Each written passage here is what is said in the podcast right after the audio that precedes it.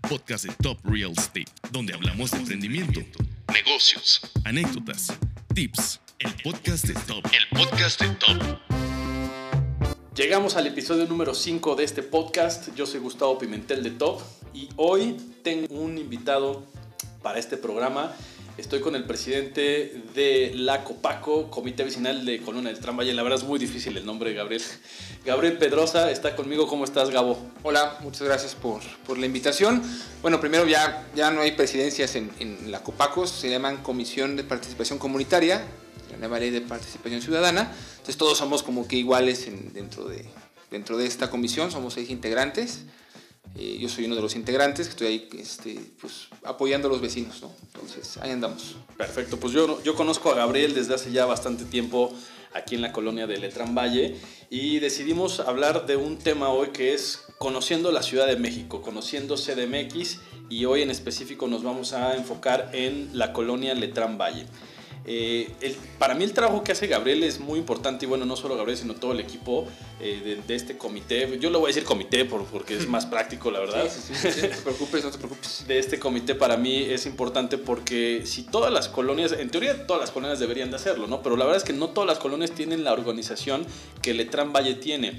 Además de que Letrán es una, es una colonia muy céntrica, eh, yo, yo muchas veces lo he reflexionado que si tú ves geográficamente la Ciudad de México, pues el centro histórico no es el centro geográfico, ¿no? El, el- centro es más como hacia acá, hacia Benito Juárez, y yo estoy casi convencido de que Letrán, eh, la colonia de Letrán es el centro de la Ciudad de México geográficamente hablando. Entonces, para mí es una colonia que tienes el Parque de los Venados, tienes el Metro Parque de los Venados, y estamos pegados justo a la delegación, a Santa Cruz, a Toyac, a Portales, eh, a la del Valle, entonces tienes muchas cosas y lo que hoy hacen en este comité vecinal, que tiene su propio módulo vecinal, para mí es muy importante, entonces le voy a ceder la palabra a Gabriel y que nos explique, ¿no? ¿Qué es lo que hacen realmente? ¿Qué es lo que está planeado? ¿Qué es lo que han hecho o lo que van a hacer a, futuro o en este año? Cuéntanos un poco. Muchas gracias, muchas gracias Gustavo. Pues bueno, ahorita el, el comité, bueno, la Copaco está un poco detenida por lo mismo de, de la pandemia. Entonces, la verdad, hemos hecho pequeños eventos, más que nada para ayudar a la comunidad, como un apoyo a la economía familiar, que hacemos un mercadito todos los jueves. Eh, Y en el, en el módulo que se vende a muy bajo costo, frutas, verdura, carnes frías. Entonces van muchos vecinos para comprar esos productos porque les sale mucho más barato que comprarlos en el súper, ¿no? O hasta en el tianguis. Entonces, ahorita estamos haciendo eso. Eh, como te repito, por el tema de la pandemia estamos un poco detenidos en trabajo. Nos reunimos por medio de Zoom, por medio de las redes sociales. Estamos reuniendo los miembros de la Copaco para platicar, para ver temas, hacer reglamentos, para que ya cuando se pueda, pues ahora sí empezar de lleno para apoyar a los vecinos. Fundamentalmente eh, levantamos gestiones, levantamos gestiones vecinales, eh, apoyamos a los vecinos que no tienen luminarias en su calle, que hay baches, quizá falta de agua, muchos temas relacionados con la alcaldía y con el gobierno central, el gobierno de la Ciudad de México. Nosotros como Copaco no recibimos ningún sueldo, es un cargo honorífico, siempre ha sido honorífico. Entonces lo hacemos por ayudar, yo llevo ya nueve años en este tema. O sea, ya, es, ya el Porfirio Díaz aquí de, de la Letrán Valle. Ya llevo, sí, ya llevo nueve años en esto, pero a mí me encanta. ¿no? Me encanta estar apoyando a los vecinos, estar escuchando a los vecinos. Y pues eso es lo que estamos haciendo en la Copaco, lo que hace la Copaco. Más que nada son gestiones y acercar al vecino con las autoridades, pero también enseñarle cómo debe acercarse con las autoridades, porque tampoco les vamos a hacer a los vecinos las cosas, sino les vamos a ir enseñando, les vamos a ir instruyendo de cómo levantar una gestión, cómo darle seguimiento a su gestión, y ya si se traba dicha gestión, ya entramos nosotros como Copaco a, tratar de destrabarla o por qué no está funcionando la gestión que hizo el vecino. Entonces, eso es lo que fundamentalmente estamos haciendo. Y en el módulo vecinal, la verdad, se autogestiona, es muy padre porque los mismos vecinos de la colonia que no tienen chamba, ellos dan clases de lo que saben hacer. ¿no? Hay clases de yoga, hay clases de zumba, hay clases de taekwondo, hay clases de regularización de materias, hay clases de inglés, hay muchísimas clases. Entonces, estas personas van, cobran muy poquito, muy poquito, de verdad son casi casi 30 pesos la clase, muy poco, y también ellos dan una aportación voluntaria al módulo para que se mantenga. O sea, el módulo tiene internet abierto para los vecinos, se tiene que limpiar, entonces todo lo que es, es se le puede decir que es un autogenerado el módulo. ¿no? Entonces, De repente la alcaldía nos echa la mano, nos ayuda, que se agradece mucho que la alcaldía nos esté apoyando cuando falta piso, cuando falta pintura, que el techo, la puerta que luego se está cayendo. Entonces la alcaldía sí está al pendiente, pero no le corresponde tanto porque la alcaldía no tiene un presupuesto específico para el módulo. Entonces se convierte en un autogestivo. Todo se autogestiona ahí en el módulo. Y es un centro de comunidad. O sea, mucha gente ya lo ubica, ya lo conoce, pues va a los eventos, de repente años pasados hacíamos el grito de independencia ahí, cerrábamos la calle, hacemos una verbena, hacemos bazares, bazar de Halloween, bazar de, del Día del Amor y la Amistad, bazar navideño, donde los mismos vecinos venden los productos. Entonces todo se autogenera y se crea comunidad, que es lo más importante. Entonces eso es lo que se debería hacer en las copacos. Toda la alcaldía, todas las colonias de la Ciudad de México tienen su copaco. ¿Todas tienen? Todas tienen copacos. Todas. todas. Y, hay pueblos originarios, entonces, pero ya también se les llama copacos. Por ejemplo, Joco es un pueblo originario. Hacen sus ferias, tienen sus días este, festivos, La iglesia cierran Cuauhtémoc, entonces ahí hacen sus, sus festividades. Pero sí, cada colonia tiene su copaco y cada colonia se organiza de acuerdo a las necesidades de su unidad territorial. ¿Cómo consideras tú, Cabo, eh, la organización que tiene la Copaco de aquí de Letrán, comparado con otras? Pues mira, la verdad, como todo, de repente hay discusiones, de repente nos no nos ponemos de acuerdo, pero aquí el fin último es el que el vecino esté contento. Entonces, aunque de repente podamos trabajar unidos o de repente no podremos trabajar unidos, trabajamos por los vecinos. ¿no? O sea, no me importa si no me llevo bien con un integrante, con otro integrante, pero lo que voy a hacer es apoyar al vecino. ¿Me explico? O sea, si nos llevamos bien, de repente no nos podemos llevar. Como en toda organización o como en toda comunidad, de repente no te vas a llevar con la gente, pero si canalizas tu energía a eso, no funciona. Tienes que canalizar tu energía ayudar a la gente, pues por eso está ahí, por eso la gente votó por ti, por eso la gente dio la confianza de estar ahí. Justamente iba justo a ese tema de preguntarte cómo funciona, o sea, cómo, cómo eligen a, los participantes, quién lo integra, cómo funciona un poquito de esta organización, esta jerarquía, cómo entraste tú ahí. Ok, bueno, ahora este año, antes eran por planillas, se organizaban por planillas, en los años pasados, planillas que iban cinco personas en la planilla y se votaba por planilla, por número de planilla y ya entraban las personas que ganaban en esa planilla. Las elecciones las organiza el Instituto Electoral de la Ciudad de México. O sea, es una elección como si fuera de diputado, senador, porque sí, literal, la gente vota con su credencial de elector, entra, entra a la casilla, o sea, entra, le dan su papeleta, entra, vota, secreto, y la guarda y se cuentan los votos. ¿No? Entonces, estos últimos años, este, los vecinos me han dado la confianza y pues he sido el que más votos ha, ha sacado. ¿no? Entonces, este año también no fue la excepción, porque hubo elecciones justamente en el fin de semana del IBE Latino fueron las elecciones, o sea, un fin de semana antes de que todo se cerrara, que fue el 16 de marzo. Ese domingo fueron las elecciones, hubo muy poca participación por lo mismo de la pandemia, pero pues ese día pues salí yo como el, el vecino más votado porque la gente pues, me brindó la confianza y fue a votar por mí. Ok, perfecto. Eh, te iba a preguntar, mm, ¿cómo ¿Cómo tienen ustedes el contacto con, con, la alcaldía? Porque tengo entendido que es con la alcaldía con los que hacen pues, todo el trámite eh, ciudadano. No sé si hay un presupuesto eh, específico o, o, cómo te coordinas tú directamente con la autoridad. Muy bien. Pues mira, básicamente el Instituto Electoral por obligación tiene que decirle a la alcaldía que hay copacos. La alcaldía sabe que hay comités, bueno, comités vecinales, ahora copacos. Entonces, también tienen que acercarse a las autoridades a nosotros. Entonces, por ende, se acerca el director de obras, se acerca el alcalde, hace reuniones con las copacos y ahí es donde nosotros les solicitamos las gestiones de los vecinos. O sea, hay un acercamiento, ¿por qué? Porque la ley lo pide. La ley de participación ciudadana pide que exista ese acercamiento.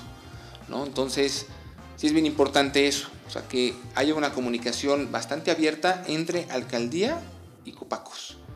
¿Crees que la cercanía que tiene Letrán a la delegación es una ventaja?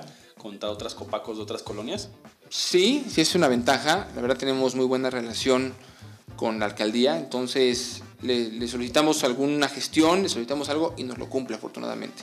Entonces tenemos el WhatsApp pues hasta del alcalde, de los directores este, de obra, los directores de cada de la alcaldía y pues tenemos la confianza de mandarle un mensaje para alguna gestión, en vez de hacer todo el papeleo de, ay, voy a hacer un oficio, tengo que reportar, no, con un solo WhatsApp que tú le mandes al alcalde o a su particular o a algún director del área que tú necesites, te lo contesta y dice, ok, lo atiendo. Y lo puede atender en dos, tres, cuatro o dejamos hasta una semana para que lo atiendan. Si no, lo seguimos ahí molestando y molestando hasta que atienda la petición del ciudadano. Que den respuesta, ¿no? Ajá. Ok, y bueno, hablando un poquito fuera del tema político, de, lo que hace la Copaco, tú desde tu punto de vista personal, ¿qué es lo que te gusta? Porque tú también vives aquí en Letrán, obviamente. Sí, sí, claro, claro, claro. Este, ¿Qué es lo que te gusta de la colonia? ¿Qué puedes recomendar a, la gente que tal vez quiera invertir en bienes raíces? ¿Por qué les convendría tal vez la colonia de Letrán Valle? Híjole, para mí es la mejor colonia de la alcaldía, la verdad, porque es muy céntrica. O sea, si tú ves, como decías anteriormente, en un mapa, hasta en un mapa de la alcaldía, la Letrán Valle está en el centro de, la delegación, bueno, de la alcaldía Benito Juárez. Y tenemos vías de acceso, uff, o sea, tenemos todas. Tenemos unas cuadras eje central, tenemos unas cuadras universidad, tenemos el eje 6 sur, tenemos el eje 7 sur, tenemos el metro División del Norte, o sea, tenemos muy cercano el Parque de los, una cuadra de que acaba la colonia, el Parque de los Venados, Metro Parque de los Venados, tenemos la alcaldía igual muy cerca. O sea, es una colonia que tiene todos los, todos los accesos. Es muy fácil llegar a la de Tramvalle y es una colonia muy, pero muy tranquila. O sea, la verdad es una colonia vieja, o sea, es una colonia ya muy viejita con muchísimas casas. Ahorita ya están ya los edificios, pero es una colonia de verdad muy tranquila, habitada por la mayoría de adultos mayores pero es muy tranquila. Ok, y de lugares, o sea, ¿qué nos puede recomendar? ¿Algún lugar, no sé, ah. restaurante, algún bar, algo de la arquitectura? ¿O qué tiene Letrán? Porque sé que aquí en Matías Romero hay este. Ay, ¿qué es? Están Matías Romero y Montalbán.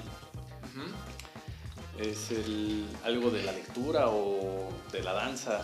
Es un centro cultural, ¿no? En Matías Romero y, y Monte Albán está. Bueno, no tenemos. Ahí principalmente tenemos el Gumercindo Romero que ah, ahí en, ese, en esa esquina está el Deportivo Gumercindo Romero, que ahí se dan clases de, y hay competencias de dog o sea, creo que ahí entrena la selección nacional de dog o sea, como de quemados.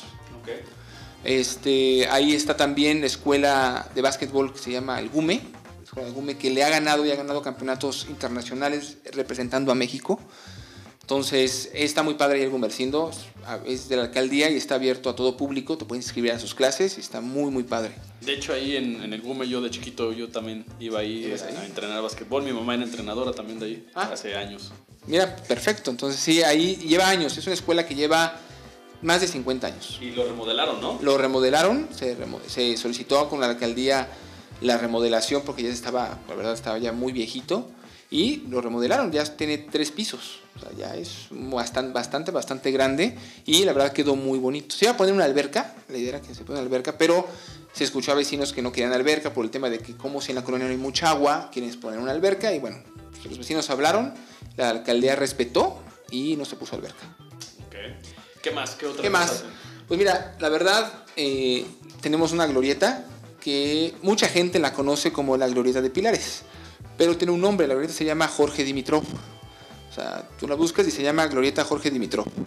Y alrededor de esa glorieta es como la zona más, es, el centro de Letrán Valle. Tienes farmacias, tienes minaterías, tienes restaurantes, tienes cafeterías y tienes un restaurante que se llama El Amaranto, que lleva igual muchísimos años ahí, que es un restaurante bar. Y la panadería El Escudo, que también es uy, muy viejita, pero es muy bueno el pan. Entonces, esa parte es como que la parte de más afluencia, porque es un Doctor Vertis, está la glorieta, y donde pasa muchísima gente, muchísima gente. Entonces tienes todo, tienes, la verdad tienes un, voy a decir marcas, ¿no? Un 7-Eleven, tienes un uso muy cercano, tienes las farmacias, farmacia del ahorro, farmacias similares, o sea, tienes todo. O sea, se esa esquina o esa glorieta podría ser la glorieta de la salud, porque, o sea, hay tres farmacias, ¿no? Y pues tienes el pan, la, panadería, tienes este, la vinatería para comprar ahí tu alipus. o sea, no, pero sí, o sea, es una zona muy padre. La verdad es muy céntrico y la glorieta es como que la zona más bonita y ahí tenemos el módulo. Entonces, queda mucha comunidad esa glorieta. ¿Y qué es más, más famoso y cuál está mejor, el naranjito o el chaparrito? Pues la verdad son muy ricos los dos, pero yo me voy por el chaparrito. Siempre está lleno. Aparte, son, son muy trabajadores. O sea, el naranjito cierra 11 de la noche 12 máximo, porque se le puede acabar. Y en cambio, el chaparrito te cierra a las 5 de la mañana. ¿no? O sea, entonces, si tienes hambre en la madrugada, te aconsejo que vayas al chaparrito. Muy rico, muy barato y muy bueno.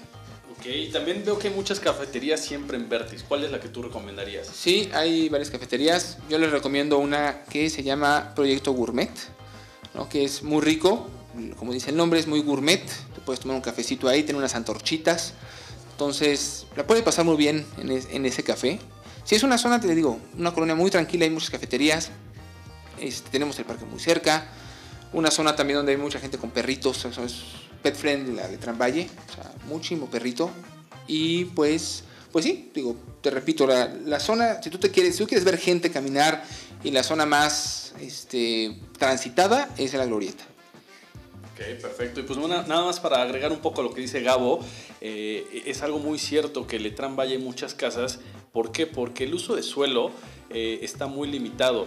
Si bien sobre Vertis y sobre las avenidas principales, que es División del Norte, Matías Romero, Vertis o el eje central, tienen un uso de suelo distinto y sobre esas avenidas se construyen edificios, eh, el uso de suelo en las entrecalles, Palenque, Petén, Mitla, todas estas callecitas tienen un uso de suelo eh, más restringido que si bien cruzando Matías Romero cuando ya es Independencia o Vértiz Narvarte, sigue siendo la misma calle, sigue siendo Palenque, sigue siendo Xochicalco, el uso de suelo ya cambió, por eso hay más edificios de aquel lado y eso le da un poco más de plusvalías a todas las casas que hay en Letrán Valle, ¿no?